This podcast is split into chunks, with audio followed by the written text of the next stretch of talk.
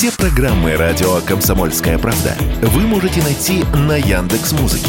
Ищите раздел вашей любимой передачи и подписывайтесь, чтобы не пропустить новый выпуск. Радио КП на Яндекс Музыке. Это удобно, просто и всегда интересно. Диалоги на Радио КП. Беседуем с теми, кому есть что сказать. Здравствуйте, это радио «Комсомольская правда». Здесь Игорь Измайлов. Сегодня с нами научный руководитель Института востоковедения РАН, академик РАН Виталий Наумкин. Виталий Вячеславович, здравствуйте. Приветствуем вас. Спасибо, что нашли время. Действительно, очень важная, Спасибо. очень важная тема а, Ближний Восток, да, и мы, может быть, не так много времени ему уделяем. Я, знаете, с чего хотел бы начать? Есть такая, такая точка зрения, такое мнение, что а, начиная еще советского периода нашей истории, вот с отечественной школы востоковедения уже ближе к закату, да, что-то пошло не так. И, в частности, американцы mm-hmm. очень были нацелены на то, чтобы все это э, хорошенько грохнуть. То, что создавалось, наверное, еще там с, со времен революции, а то, может быть, и до, сильно раньше, да, а, потому что Восток и дело тонкое, и интересы России, безусловно, мы знаем, да, исторически очень тесно связаны и в целом с регионами, со многими странами. Действительно, это так. Действительно, американцы а, ближе к 90-м хорошо хорошенько здесь все проредили, и э, мы тоже в этом поучаствовали, и сегодня э, вот в этом вопросе есть у нас э, проблемы и пробелы. Как обстоят дела сейчас? Сейчас дела обстоят вовсе неплохо, но вы во многом правы, если говорить о начале 90-х, и даже, может быть, с конца 80-х годов начинать нужно, со второй половины, когда у нас накапливались серьезные проблемы, в том числе и в сфере Э, тех финансовых ресурсов, без которых проведение активной, активистской политики никогда невозможно. Да, были э, военные ресурсы, но даже ресурсы, связанные с нашим военным, оборонным потенциалом, даже они в то время испытывали большое напряжение, потому что мы очень многое потеряли, там, особенно если Э, коснуться, скажем, наших, нашего флота и э, некоторых наших э, видов вооружений, за исключением стратегических, которые сохранялись, в общем-то, на достаточно всегда высоком уровне последовательно. Но, тем не менее, вы правы в том, что наш стратегический, ну, давайте назовем его противником условно, но не будем называть, как американцы нас сегодня кличут уже врагами – Э, э, действительно они воспользовались той слабостью, которую мы продемонстрировали, и оседлали мировой порядок, оседлали ситуацию на Ближнем Востоке, превратили регион в такой большой серьезный конфликтный узел, где дружественное с нам, с нам, к нам государство то ли переставали быть дружественными, то ли испытывали большое напряжение – Э, в свете тех событий, которые там происходили, когда американцы подминали под себя Ближний Восток одну страну за другой, и когда э, неугодных стращали конфликтами, стращали переворотами, цветными революциями и, и так далее и тому подобное. И вот тогда, именно тогда э, апофеоз был, конечно, в 90-е годы, когда мы сами сдавали Э, позиции, и когда еще мы вдобавок ко всему рассматривали Ближний Восток, ну, если так честно говорить сейчас, поскольку дело прошлое, рассматривали даже как определенную обузу, как вериги, которые у нас висят на ногах и мешают нам э, продвигаться вперед. Это было, хотя я бы не преувеличивал значимость вот этого такого попятного движения в том процессе сближения с Востоком, который давно начался в советское время и который э, ну, был приостановлен э, или подвергнут эрозии значительной. И вот только потом, уже с начала 2000-х годов, начался процесс возрождения э, нашего, нашего национального возрождения и заодно и, как многие считают, нашего возвращения на Ближний Восток, хотя я Э, противник того, чтобы говорить, что мы вернулись куда-то. Мы оттуда не уходили.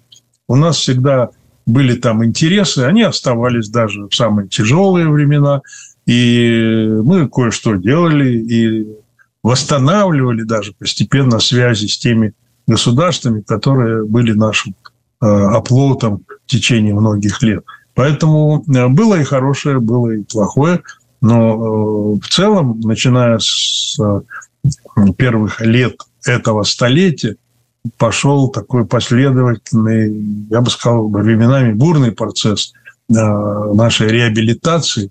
И особенно последние, последние годы э, произошло то, что как раз на Западе кличут возвращением России на Ближний Восток. Это не возвращение, это э, возрождение нашей роли, возрождение интереса к нам со стороны региональных игроков и местных держав на Ближнем Востоке. Это, э, наконец, сближение России с исламским миром, чего раньше, в общем-то, не было, хотя отношения были хорошие, но э, 2000-е годы – это процесс э, э, нашего быстрого сближения с исламским миром. Это, это связано и вообще с э, реабилитацией, так сказать, роли религии в нашем обществе, с внутренними процессами и с тем, что Ближний Восток – на, если он раньше на шкале, на шкале приоритетов в 90-е годы находился где-то там внизу, болтался, и у нас была Америка, Европа, какие-то высокоразвитые государства Азии, там типа Японии. И потом э, появилось понимание того, что вот эта э, надежда на сближение с коллективным Западом, как мы сегодня говорим, а вообще этими государствами, оно иллюзорно. Оно не, дало, не дает того, на что мы рассчитывали. И появилось другое – появилось прежде всего острое ощущение нашей э, значимости, нашей собственной национальной идентичности, нашей независимости, нашей суверенности и понимание необходимости э, противостоять всем попыткам э, подвергнуть ее какому-то поруганию, эрозии, как я уже сказал. И вот, собственно говоря, отсюда наше сближение с Ближним Востоком, оно продолжается. И сегодня, когда э, главная тенденция в мире, ну, помимо того, что идет потихонечку становление нового мирового порядка, э, полицентричного мира, где Россия играет очень важную роль, э, помимо этого, конечно, параллельно идет и обострение конфликта между глобальным югом, как мы стали сегодня говорить, или мировым большинством, Э, выражение, которое предпочитают использовать некоторые мои коллеги. Я считаю, что одно, что другое, это, это одно и то же. А, а, и коллективного Запада. Вот а, в этом противостоянии сегодня Россия а, приобрела большой вес на стороне глобального юга.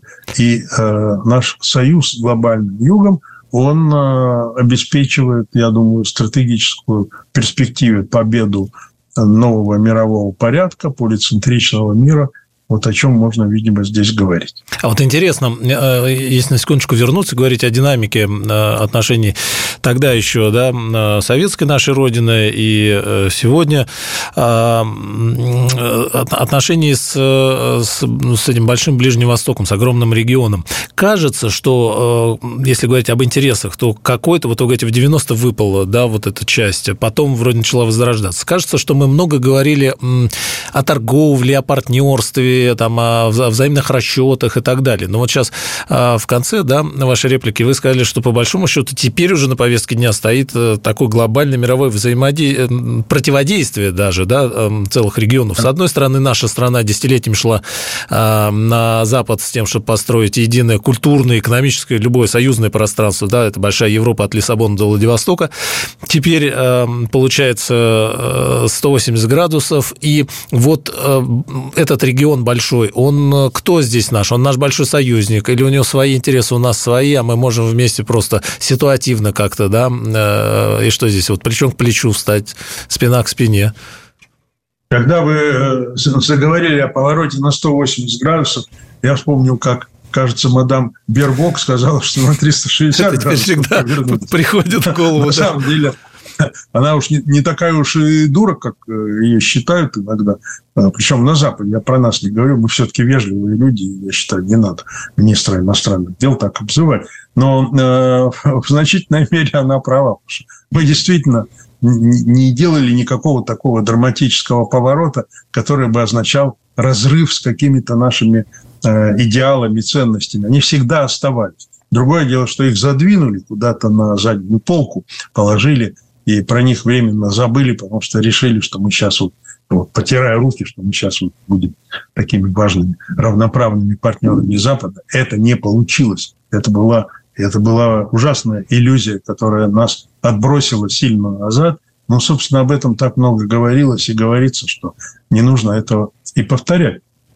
Но действительно, э, вы, вы правы, что вот это, э, может быть, какие-то надежды на экономическое чудо союза с развитым миром, когда мы сами еще себя не ощущали как, как, как часть этого развитого э, мира, а сегодня мы видим уже, что мы пятая экономика, которая уже обогнала Германию, и причем еще в период ужасно э,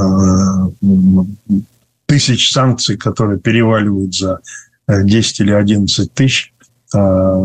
Я думаю, что это великое экономическое достижение, которое действительно достигается ценой большого напряга и большой политической воли нашего руководства и руководителя государства, и креативности Виталий Наумкин, научный руководитель Института востоковедения РАН, академик РАН, сегодня с нами. Продолжим.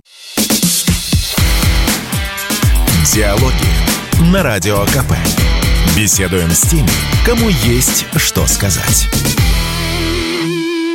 Сегодня говорим с Виталием Наумкиным, научным руководителем Института востоковедения РАН, академиком Российской Академии Наук. Виталий Вячеславович, мы прервались, продолжайте, пожалуйста. Сегодня вот новой генерации, я бы сказал, управленцев у нас, а, понимаете, как-то принято иногда с юмором говорить об эффективных менеджерах, что вот это такая выдумка немножко, а, будь то бы сторонников вот либерального подхода к развитию экономики.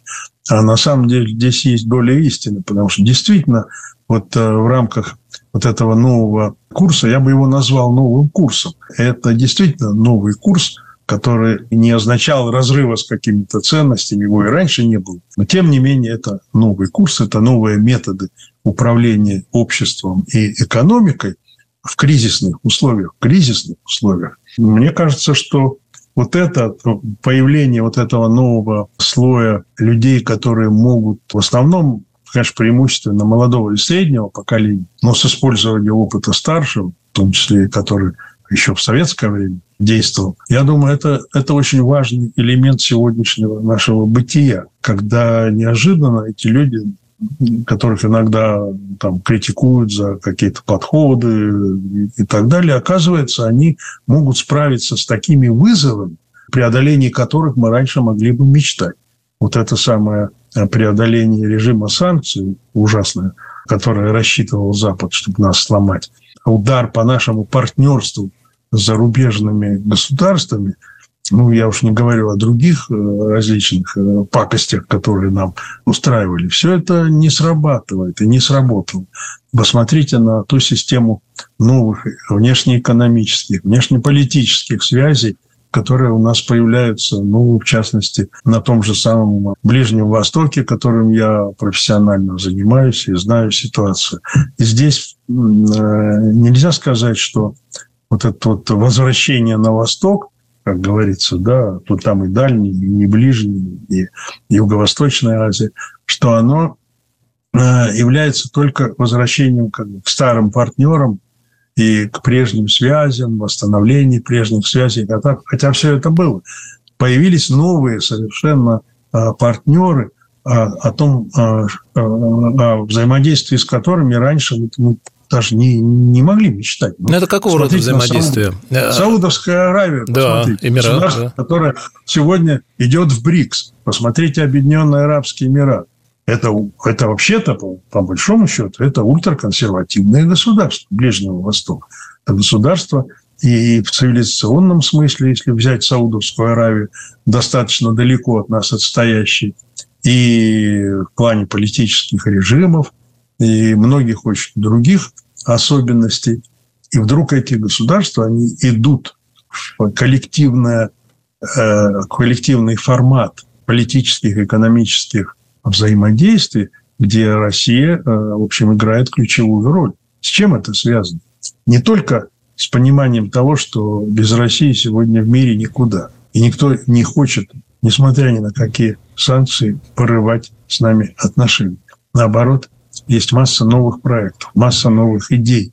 И мы видим, что на, на уровне особенно рядового, и не только рядового, ну, скажем, и среднего класса, и в чем-то часть элит, хотя часть из них, конечно, тесно связана с Западом, наблюдается прилив симпатии к России. Мне это очевидно, я часто бываю на Ближнем Востоке. А почему это происходит? Этом... Э, э, э, это наша работа или это провал американцев? Потому что вот сейчас... Это работа американцев, которую вы называете провалом. Отрицательно вы, наверное, правы. Это действительно провал. То есть, ну, конечно, то есть американцев... у них школа востоковедения, да, и вот эти ляпы, вот это бескультурие и иногда просто хамоватое какое-то... отношение, надежда, упование на свою военную силу и на денежный ресурс. Он есть финансовый ресурс.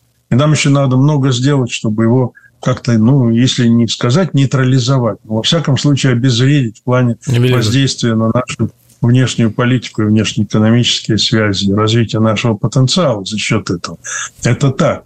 Но это, безусловно, конечно, очень важно то, что наш ресурс оказывается огромным.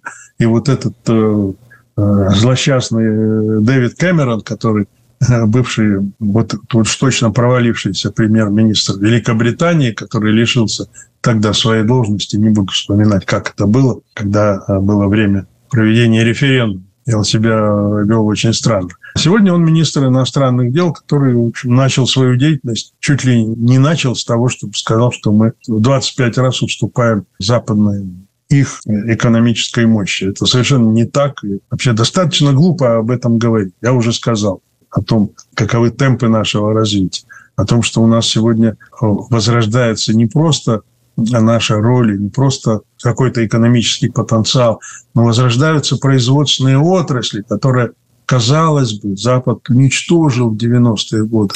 Виталий, была такая... Э, Виталий Алексеевич, а вы просто на секунду возвращайтесь. Почему в конце 80-х тогда а, эти страны поддержали Соединенные Штаты, да, и Советский Союз испытал большие проблемы, да. с, известно, с нефтью, а сейчас, когда, казалось бы, они должны были навалиться и, да, и вдарить больнее по России э, к санкциям присоединиться, а, все пошло не так. И если мы, мы видели, ну, честно говоря, такой провал дипломатии нашей в западном направлении, который десятилетиями работал, может, это провал дипломатии, может, может, изначально было известно, что Запад не будет с нами обниматься ни при каких обстоятельствах, то здесь вот прям просто расцвел, действительно а, оказалось, что э, ну, наши дипломаты работают, да, и не, не случилось ни Саудовской Аравии, ни из, из а, Объединенных Арабских Эмиратов того, чего могло бы случиться. Во-первых, давайте не будем заниматься шапкозакидательством. Конечно. У нас всегда это в национальном характере было. Мы грустили по поводу того, о чем не надо было грустить. И мы радовались по поводу чего не надо было бы радоваться. Или подождать немножко. Не надо торопиться. Вот мы еще не первая экономика мира, не вторая. Но не в этом дело, а в том, что есть у нас неоспоримые победы. И их вообще никто не может отрицать. Вот сегодня вот все уже у нас сельское хозяйство вообще лучшее в мире – мы всех продуктами завалили. Ну, а уж промышленность, ну, тоже мы производственную базу развиваем. Это так. И действительно, наше экономическое развитие, оно базируется именно на э, производстве, а не на услугах, как это происходит на Западе. Я думаю, что эта ориентация, она себя еще покажет, очень хорошо покажет. С другой стороны, правда и то, что мы сегодня крупнейший вообще экспортер продовольствия. Мы кормим значительную часть вот, вот этого мирового большинства и вообще мира. Я думаю, это тоже будет продолжаться, развиваться. И если мы не уйдем с этого пути, вот эти два обстоятельства, они очень важны. То есть Ближнему Востоку Но, интересно в том числе то, что мы сейчас Конечно. действительно производим и можем поставлять туда и продовольствие. Конечно. Угу. Не только продовольствие. У нас есть и высокотехнологические продукты. Но я не буду приводить примеры, но их достаточно много, этих примеров сегодня. Посмотрите, что мы вообще э, творим на рынке высокотехнологичных продуктов. Уже выходим и на производство там, полупроводников, и везде, где нас как хотели, хотели как э, не буду английскую фразу, слово говорить, но прищучить, так сказать, переводе на русский язык. А вот не получилось, понимаете? А почему они это не получают у, у Запада? Вот все, что они сейчас... Не получается, потому что они полагаются на свою силу, избыточно полагаются. Они рассчитывают, что вот они щелкнут вот так вот сейчас, и мы завалимся. А мы Нет, не я имею в виду э, Ближний Восток, почему вот эти товары, продукцию не получают там? То есть вот э, что, что уникального можем предложить мы им, и только ли это там торговля? Ну, мы, во-первых, мы партнер э, в сфере добычи и обработки углеводородов и вообще минеральных ресурсов. Тут никуда не денешься. Ну, во-вторых, сфера космоса. Тоже очевидно совершенно. Мы здесь партнер, э, эквивалента которому в мире больше нет. Ну, э, а в-третьих, это, это тоже энергетика, это атомная энергетика где у нас там уже портфель заказов на э, атомные электростанции, ну, наверное, уже превосходит то, что мы можем быстро реализовывать. Э, посмотрите на, на производство продовольствия, продовольствия. Это тоже, это же тоже технологичная сфера. Это же не просто так вот. И так же, как и Э, углеводороды. Это же не просто, как некоторые считают. А Россия, помните, говорили, это бензоколонка большая. Там Буркина-Фасо или что с бензоколонкой. Бензоколонка-то это серьезное дело. Надо сделать скважину, продолбать, да?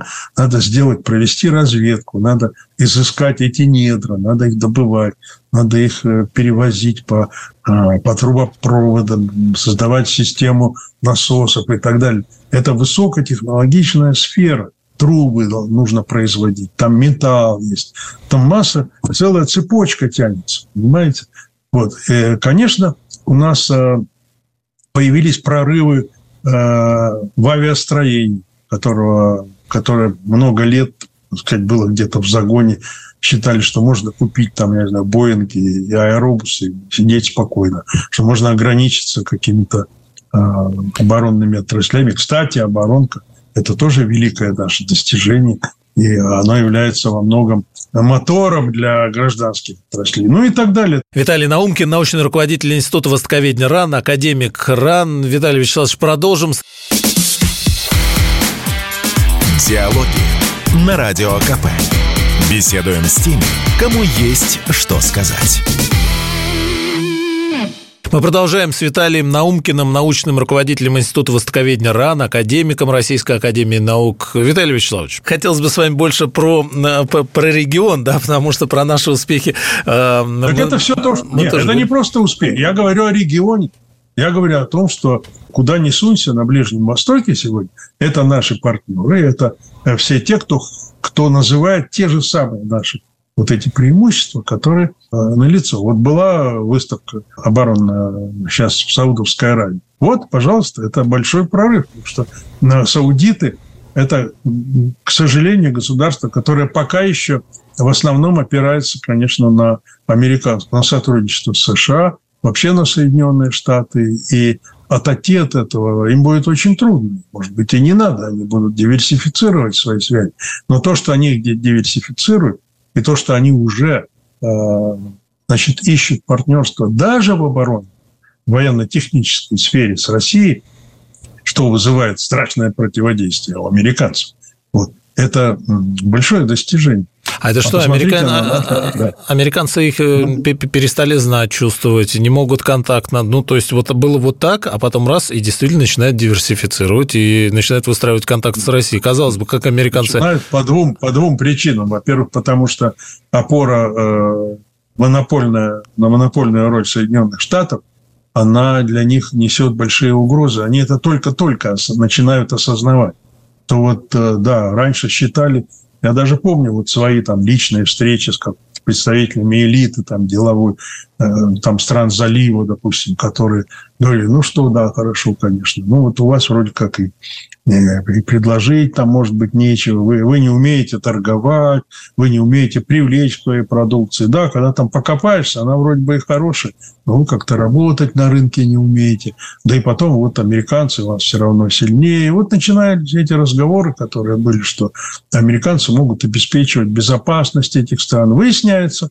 что и безопасность они не могут обеспечить. Посмотрите, что происходит на Ближнем Востоке. Вообще, кто это все заварил? Они заварили. А потом у нас есть что предложить. Да? А потом у нас, оказывается, есть что предложить. Это надежнее.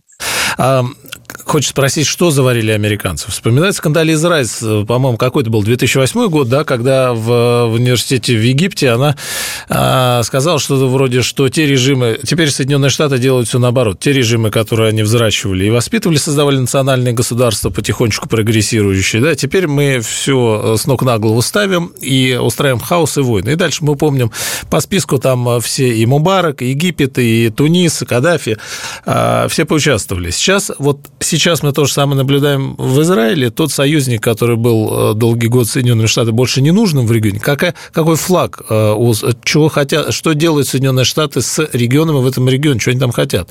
Э, с одной стороны. С другой стороны, начинаются разговоры о Третьей мировой войне, да, в связи с, со странными вот какими-то новостями, которые оттуда поступают. И опять же, где в этом мы, Россия, вот как мы про это? Потому что действительно мы, ну, неприятные были эпизоды в нашей новейшей истории, да, связанные с тем, с кем мы сотрудничали, к сожалению. Но в последнее время, да, мы видим, что и отношения с Китаем, и вот приведенные вами отношения, и нет поводов, видимо... С Ираном. С Ираном, действительно. Хотя вот следующий вопрос будет о том, кого мы... И с Турцией, да, э, членом НАТО, Конечно. и в условиях СВО тоже могло бы быть по-всякому. Блестяще совершенно мы видим, наши дипломаты и этот регион держат. Но там следующий вопрос будет, кого нам придется выбирать между Турцией и Ираном. Но пока вот о Соединенных Штатах. Какой, что они делают ну, сейчас? И да, и как, как это про нас? Нет, ну они стараются сохранить сегодня то, что у них есть, но они сами себе, сами из-под себя вытаскивают, так сказать, одеяло, на котором они а, много лет так э, комфортно лежали, э, опершись на руку и ни о чем не заботятся. Но они это осмысленно они делают? Пытаются... Это Нет, но они, э, ну, посмотрите, во-первых, американцы не отказываются от того, чтобы считать некоторое количество режимов своими ближайшими стратегическими союзниками. Это, э, например, Саудовская Аравия и Израиль. Они по-прежнему рассматриваются как стратегические союзники. Другое дело, что американцам приходится сегодня привыкать к тому, что эти режимы, их элиты, их правители, они э, боятся выглядеть в лице своего собственного населения, населения окружающих держав – Э, какими-то марионетками американскими. Это сегодня такое клеймо, которого все хотят избежать. Все хотят избежать, даже если они тесно сотрудничают с ними, понимают, что вроде как без Америки сегодня никуда, потому что она сильная, у нее есть возможности быть таким спойлером всего, помешать, испортить. Э, все это понимают. И ничего в этом особенного нет. И мы это понимаем. Мы же никому руки не выкручиваем, что, ребята, вы за кого? За белых или за красных? Такого нет. Это, это не гражданская война э, образца 1918 года. Это нечто другое. Это диверсифицированные связи государств вот этого мирового большинства, где в этом большинстве огромное место занимают нейтралы, которые, скажем, в отношении украинского э, кризиса, украинского конфликта, они не обязательно аплодируют всему, что мы делаем, но посмотрите, на Ближнем Востоке, о котором мы с вами, если я правильно понимаю, в основном говорим, кстати, никто из этих государств, никто не присоединяется к санкциям. Да, опасаются каких-то санкций, боятся, что это повредит их, повредит их э, экономическому росту. Но сказать, что хоть одно государство назовите мне, которое присоединилось к санкциям против России, таких нет. Ну, нету. Есть просто те, кто, я, я уже сказал, учитывают эту реальность, горькую для, для всех, но в большей мере для самого Запада, который от этого и страдает, особенно Европа. Вот. И а мне кажется, что э, вот э, смотря на то, что, что в этой сфере происходит, это, конечно, рост недоверия к Соединенным Штатам, я бы это так обозвал, очень, так сказать, скромно. Повторяю, вот не надо шапка закидательством заниматься, как некоторые наши э, э, как бы властители умов говорят, вот уже сейчас Соединенные Штаты развалятся, там все начнут отпадать от них, там, начиная с Техаса и кончая там Калифорнии, еще Аляской, да. все, уже все, вот, вот, все. Ничего подобного. Я, я не думаю, что сейчас Соединенные Штаты распадутся или что у них будет такой экономический, такой это как вот в, темпера, в, а, в, темпера, в давлении а, в атмосферу бывает барическая яма, что вот у них такая барическая яма в их экономике или тем более а, внутри политической борьбы. Но то, что в этом государстве два соперничающих кандидата за руководство этой гигантской мощной страной, это два каких-то дряхлых. Один-то уж просто совсем дряхлый. Ну, второй тоже, в общем, старый и недостаточно понимающий а, вызовы вот нынешнего времени, цепляющийся за какие-то старые там догмы, установки. Вот, вот никого другого не нашлось в этой внутриполитической борьбе. Это, на мой взгляд, тревожный сигнал. Посмотрите, как это Э, только, только немножко преодолели последствия вот этого э, взрыва движения Black Lives Matter, черная жизнь имеет значение, э, как проходят вот эти протестные сегодня разные движения, в том числе и против вмешательства в Украину. Понимаете, идет такой процесс, который уже элита правящая там не способна остановить.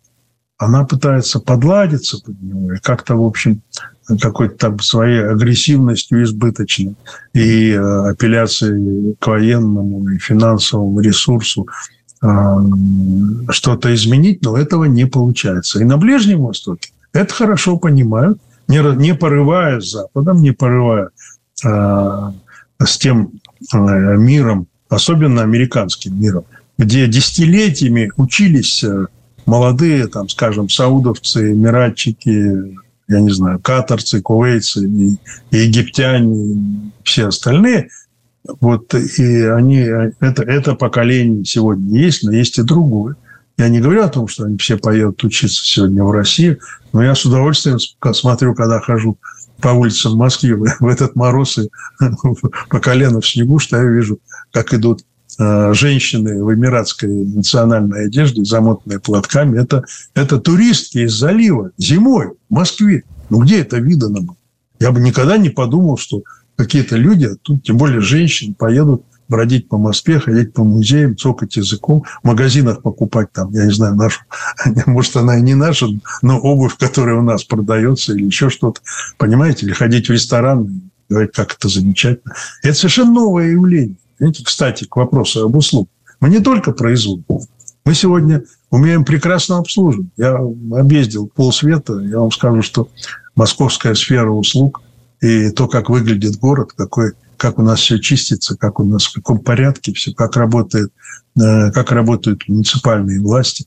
Я не хочу, опять же, преувеличивать, что у нас все замечательно. Да нет, тем более на, на уровне масштабах страны, конечно, но все равно то, чего мы сегодня добились. И рост, главное, это рост доверия к нам раз, и рост нашего престижа два. Вот эти два фактора новых совершенно.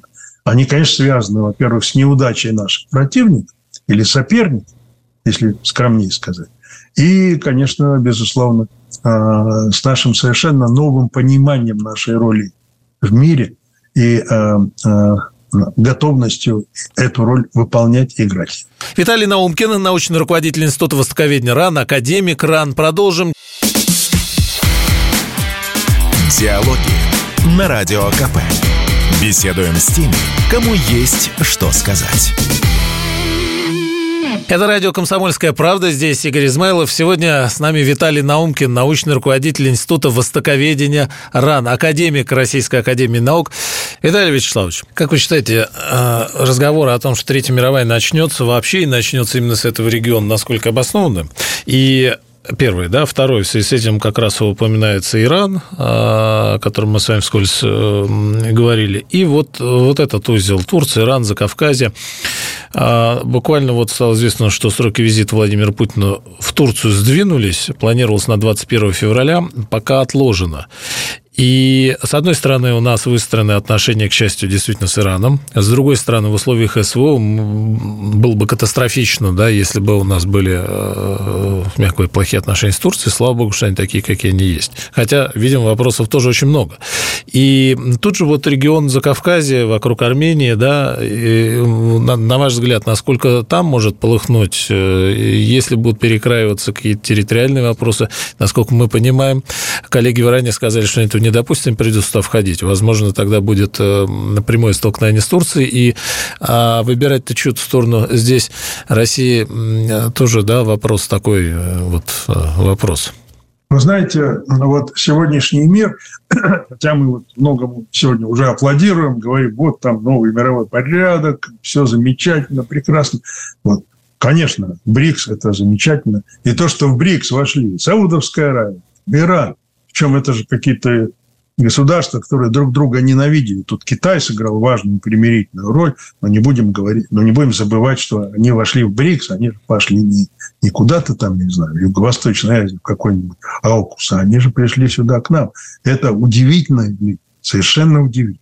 Ну, много написано о том, почему это произошло и что привлекает их в этой системе. Это их попытка как раз отойти от прозападного курса. Понимаете? И то, о чем вы сегодня говорите, это, это э, свидетельство тому, что действительно идут какие-то острые такие процессы. Я бы не сказал, что они ведут нас к мировой войне.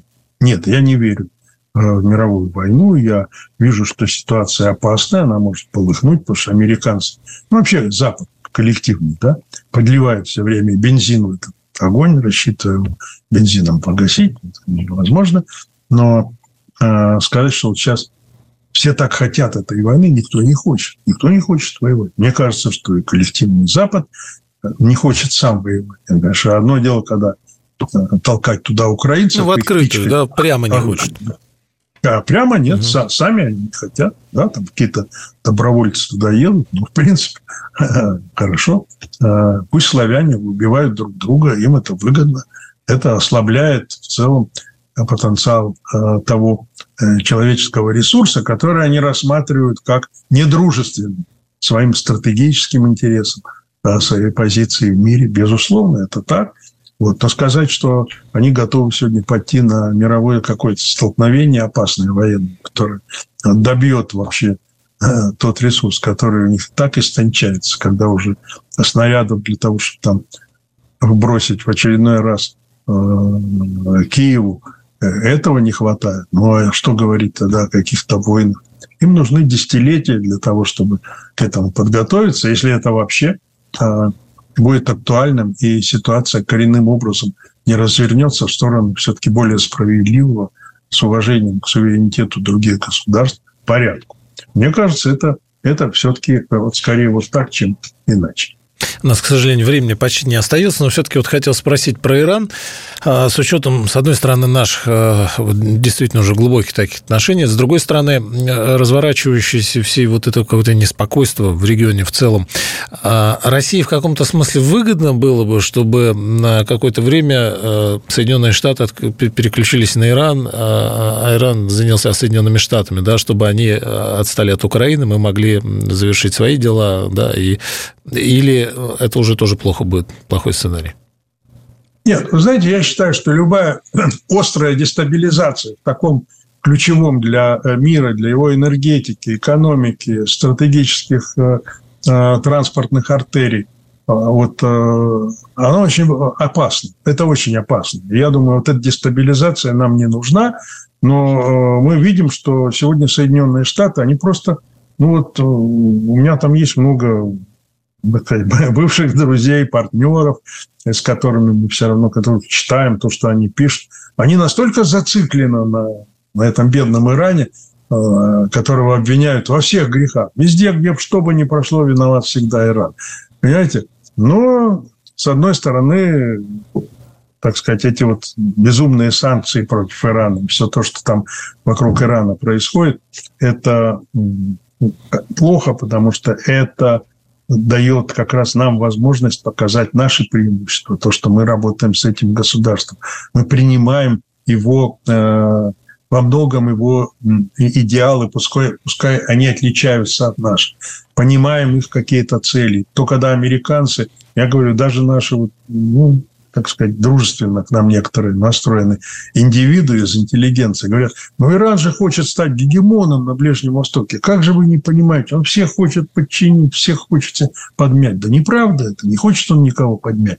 Он хочет сохранить свою самобытность уважение к своим собственным ценностям. И чтобы его, так сказать, не заставляли перестраиваться, перекраиваться под американские лекалы.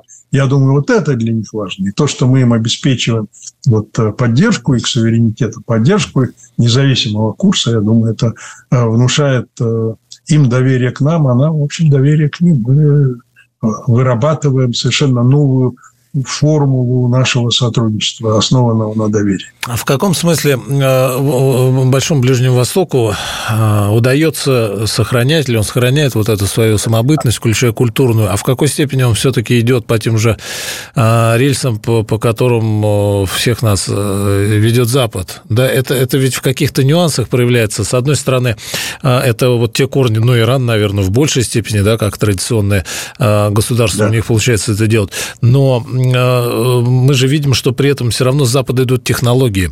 И, с одной стороны, и большой исламский... Не только, еще идет образование. Культуру в целом, да. Они берут, с одной стороны, да. технологии, с другой стороны, неизбежно берут... Вот э, мне кажется, что и вот это вот э, мировое потребление, вот этот вирус потребительства, наверняка да, же он конечно. и туда зашел, да. Вот, вот эти вот, вы говорите, ходят конечно. по Москве, вот эти стаканчики кофе по американскому манере в руках, да. Это же вот тихо, медленно, но все равно переформатирует какую-то культурную идентичность. Ну, вы знаете, да, конечно, я вспоминаю, как один культуролог, который писал как раз вот об этих поломке идентичности, рассказывал такую историю, когда появились в Японии автоматы, которые торговали Кока-Колой, японские старушки, которые брали из, из автоматов, они кланялись автомату и его благодарили, потому что такой ритуал японский. Вот тебя обслужили, он, она говорит, вот э, спасибо большое. И она автомат благодарила, ну, как иначе? Ну, ты получил оттуда эту Кока-Колу за свои деньги. Понимаете? С одной стороны, ломаются культурные стереотипы, с другой стороны, конечно, есть некая, некий процесс такой культурной глобализации, который ничего плохого в себе по большому счету не несет, потому что нам надо дорабатывать. Не надо забывать, что мы тоже очень многое можем с собой нести. И вот эти... Но мы не несем, это глобализация западная же все равно получается в культурном смысле. Ну, тем не менее, культ вот этот потребительства, он не устраивает местных людей. Ну, понимаете, все-таки исламский мир, он вообще другой. Вот представьте себе, что мусульмане, среди которых на, на, на Ближнем Востоке очень много искренне верующих людей, он пять раз на дню молится. Он прерывает свою жизнедеятельность для того, чтобы помолиться. Пять раз. Это, казалось бы, очень утомительно. Но нам это не знакомо, хотя у нас тоже все больше людей обращаются к православной церкви, нашим идеалам, ценностям. Но все-таки вот даже вот эта бытовая часть ислама – она означает некую э, вот особенность э, бытия, которая несовместима с, э, с этим распадом личности, который происходит на Западе в связи с, с этим культом ЛГБТ, ну и всем, что связано с этим разложением, которое как бы сближает сегодня нас с миром ислама скорее, чем с этим Западом, который стаканчики Кока-Колы и кофе несет. Ну да, получается, с одной стороны, это э, традиция, но с другой стороны, э, оттуда идет, э, ну, вот технологии, я же имею в виду прогресс, так или иначе, да, технологический, да, который... Конечно. Идет э, прогресс, без этого Запад, нельзя, да. конечно. И нам, и мы не дорабатываем. Я говорю, Можем мы, мы есть. вот это, да, но мы же какое-то время этот флаг несли, да, о таких своих ценностей, да? действительно, да, своей культуры, своих технологий и всего остального. Ждет Большой Ближний Восток русского слова. Он ждет э, русского, он ждет китайского. И мне кажется, что путь, может быть, к успеху лежит на э, пути вот нашего э, более тесного сотрудничества с такими партнерами, как прежде всего Китай. Прежде всего, как Китай. И не только в экономической сфере, где китайцы себя показывают удивительным образом, особенно в сфере автомобилестроения. Смотрите, что у нас сейчас, какая революция происходит на рынке автомобильном. Вот. Но и в других сферах. И особенно вот в этой ценностной а, области о которой мы с вами последние минуты говорим, достаточно детально обсуждаем. Мне кажется, что если вот такие страны, как я сказал, Китай, Индия, многие другие, мы как бы сплотимся, и даже Турция, это тоже, в общем, своя цивилизация, которая нам близка. Не будем забывать, сколько у нас в стране народов э, меньшинств тюркского э, происхождения. Вот если это все заберется воедино, вот тогда будет мощная сила. Спасибо большое, что нашли время, Виталий Вячеславович, на такой оптимистичной ноте. Э, надеюсь, Спасибо. продолжим этот разговор интересный. Виталий Наумкин был сегодня с нами, научный руководитель Института востоковедения РАН, академик РАН. Виталий, сейчас до встречи. Диалоги на Радио КП. Беседуем с теми, кому есть что сказать.